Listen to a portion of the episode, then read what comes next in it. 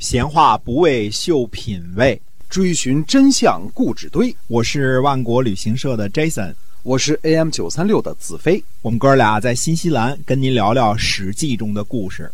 各位听友们，大家好，欢迎收听我们的《史记》中的故事，是由新西兰万国旅行社的 Jason 为您讲的啊。新西兰万国旅行社，嗯，您可以在携程上搜索一下，我们是一家没有差评的这样的本地旅行企业，已经有二十二年的历史了。那么新西兰南北岛呢，可以说是风光非常的好。那么很很多的朋友呢，如果您想来新西兰旅游的话呢，您可以关注一下我们新西兰万国旅行社啊，我们是天天都会发团，我们呢不购物。不赶路，给您呢最满意的出行，而且呢会有很多的美食啊，嗯，让您吃的舒服，玩的满意。好，我们今天继续跟您讲《史记》中的故事。呃，那么说呢，齐桓公带领着联合国军队呢，突然大兵压境，楚成王呢心里挺没谱的。嗯，楚成王呢看起来至少呢很有礼貌啊，他呢特地派了个使者去问齐桓公霸主大人一个问题，说。国君，您住在东海，齐国不是在东海嘛，对吧？寡人我住在南海，咱哥俩呢，风马牛不相及。您到这儿来找我的麻烦，总得给个说法吧？哎，风马牛不相及这个成语呢，就出在这里。风呢，就是配牲口的时候啊，给这个牲口调情的。那那您您给这马和牛调情，这什么意思啊？那楚成王就是说呢，您住东海，我住南海。咱俩往日无冤，近日无仇，隔着这么远，您突然带着好几万人黑压压的就过来了，嗯，您到底有个说法没有啊？这不就跟这个把牛和马一块拉这个配是一个意思吗？说哪跟哪儿啊？那么。管仲呢和齐桓公呢就商量了，啊，算是给楚成王一个答复吧。这可以算作一份外交照会。现在说，嗯，那么这个照会呢写的很好啊，我们得欣赏一下啊。首先呢，这个照会呢先澄清了一下合理性的问题。嗯啊，齐桓公说呢，周王室赐给我家太公，这是指姜太公啊，公师府乐，武侯九伯，实得征之。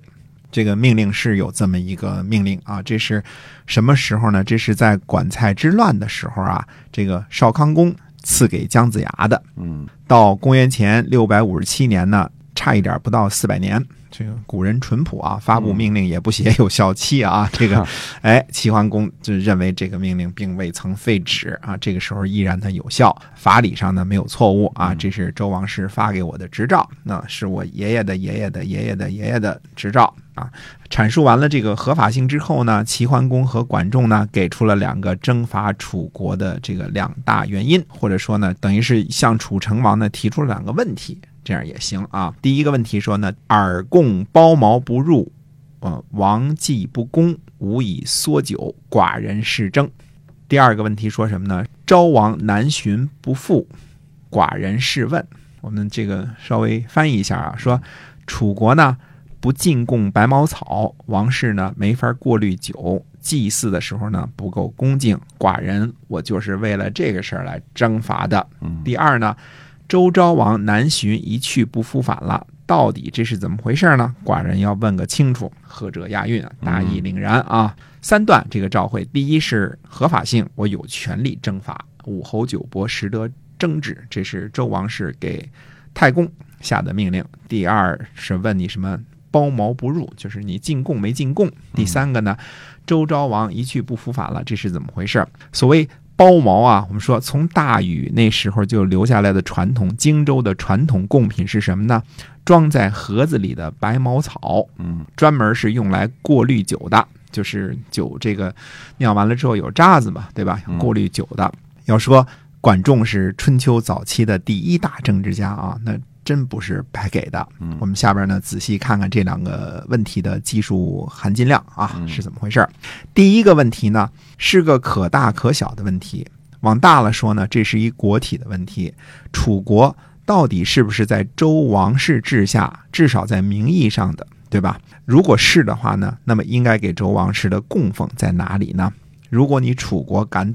搞这个独立王国，那霸主大人是绝对不答应的。嗯，其实这个问题呢，可以有其他的问法啊。我们说，比如说，你楚国东征西讨，经常欺负淮泗之间的小国，侵占姬姓诸侯的土地。我们联合国大军到来呢，就是要讨个说法。现在呢，以盟主的身份命令你限时退还所有侵占的土地。嗯啊，怎么怎么样？这是一种说法。另外一种说法呢，普天之下莫非王土，率土之滨莫非王臣。你现在居然敢称王，马上把这个箭号去掉，否则联合国大军就不能把你楚国踏平吗？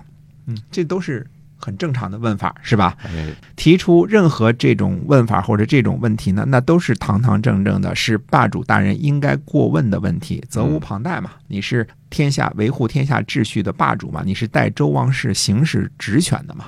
总之呢，只要是提出归还土地或者强迫去掉王号的这个要求呢，那都属于相当强硬的要求了。那前一项实际上比后一项更厉害啊，这个涉及领土完整嘛。呃，另外一个呢，涉及尊严和国体。对啊，为什么没有如是的责问，而是提了提包茅和南巡两个问题呢？嗯，因为管仲和齐桓公并不是真心想跟楚成王打架，这是问题的核心所在啊。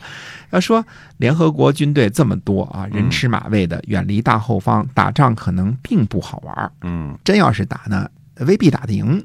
嗯，因为楚国也是挺横的啊，对，也是吧强？国嘛。可是呢，手下带着一帮小兄弟儿，九国呢，浩浩荡荡的军队开过来了，如果不整点实在的，也说不过去啊。那就退而求其次吧，先说重要问题：你楚国呢，是否准备承认周王室？是否准备进贡？楚国呢，跟其他国家一样，在周初受封的时候呢，也就是五十里到一百里的封地啊嗯，方圆就是五十里、一百里。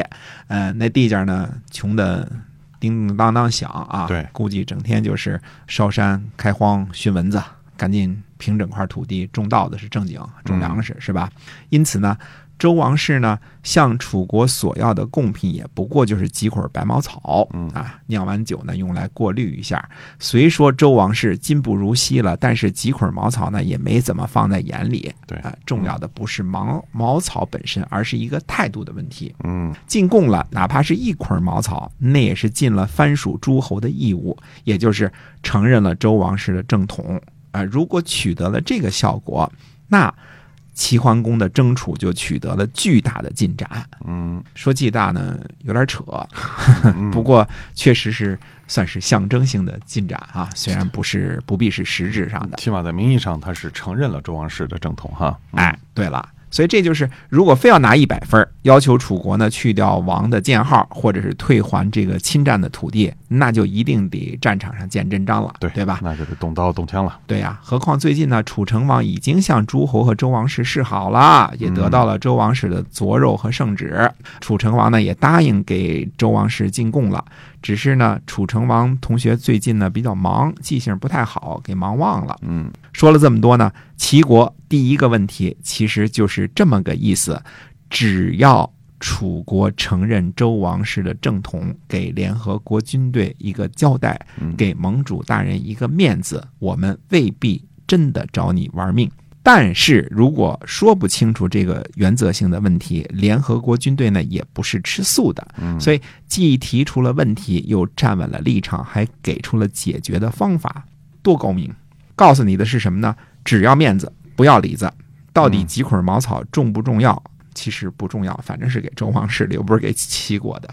无论如何呢，这个问题呢还算是比较敏感的，也算得上是一个大是大非的问题。所以管仲和这个齐桓公呢，也并没有完全的耍滑头。嗯啊，因为从楚武王那时候算起啊，熊家在这个地界呢也是好几辈子都称王了，一直呢，呃，算作不服从周王室王化的，而且呢，嗯、兵强马壮，经常欺负邻居。而这个面子呢，如果是齐桓公给周王室争取来的，那就非同小可了。强横不可一世的这个这个楚国啊，一向不服王化的楚国，是在齐桓公大人的武力威逼之下，被迫恢复给王室进贡的。老虎的屁股也拍了一下，哎，这个问题含金量还是很高的啊。是，第二个问题那就十分之扯淡了嗯，因为周昭王南巡，那已经是几百年前的陈年往事了。嗯啊，这个我们以前说过啊，传说呢是周昭王呢坐上了用胶粘的船，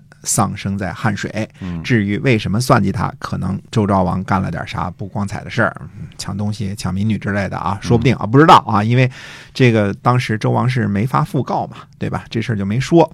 那时候别说楚成王了，连楚文王、楚武王在哪儿都不知道呢。呃，他们的祖宗还是在烧荒拔草、烧蚊子，为生存而奋斗呢。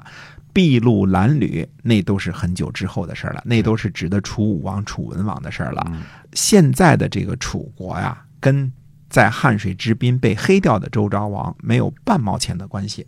嗯，您猜的很对。嗯这第二个问题是免费奉送的。之所以加上这第二个问题呢，我个人猜测呢，这是在给第一个问题降降温，嗯减少点火药味儿。因为一封好的文书啊，就跟一副好药似的，君臣佐使得有个搭配。用现在的话说呢，这两个问题的其实就是说什么呢？我不想玩命打仗，但是也不想放弃原则。嗯现在在避重就轻的，就是要个面子。另外呢，再奉送一个弱智的问题，为了给您下台阶儿，大家都是为了争个面子。对于这个非常有原则性又非常的狡猾的这个外交照会，那么到底楚成王同学是怎么样回答的呢？那么下回跟大家接着说。哎，对嗯，这个面子是怎么给的呢？希望您继续关注我们的节目啊，是由新西兰万国旅行社的 Jason 为您讲的。我们下期再会。再会。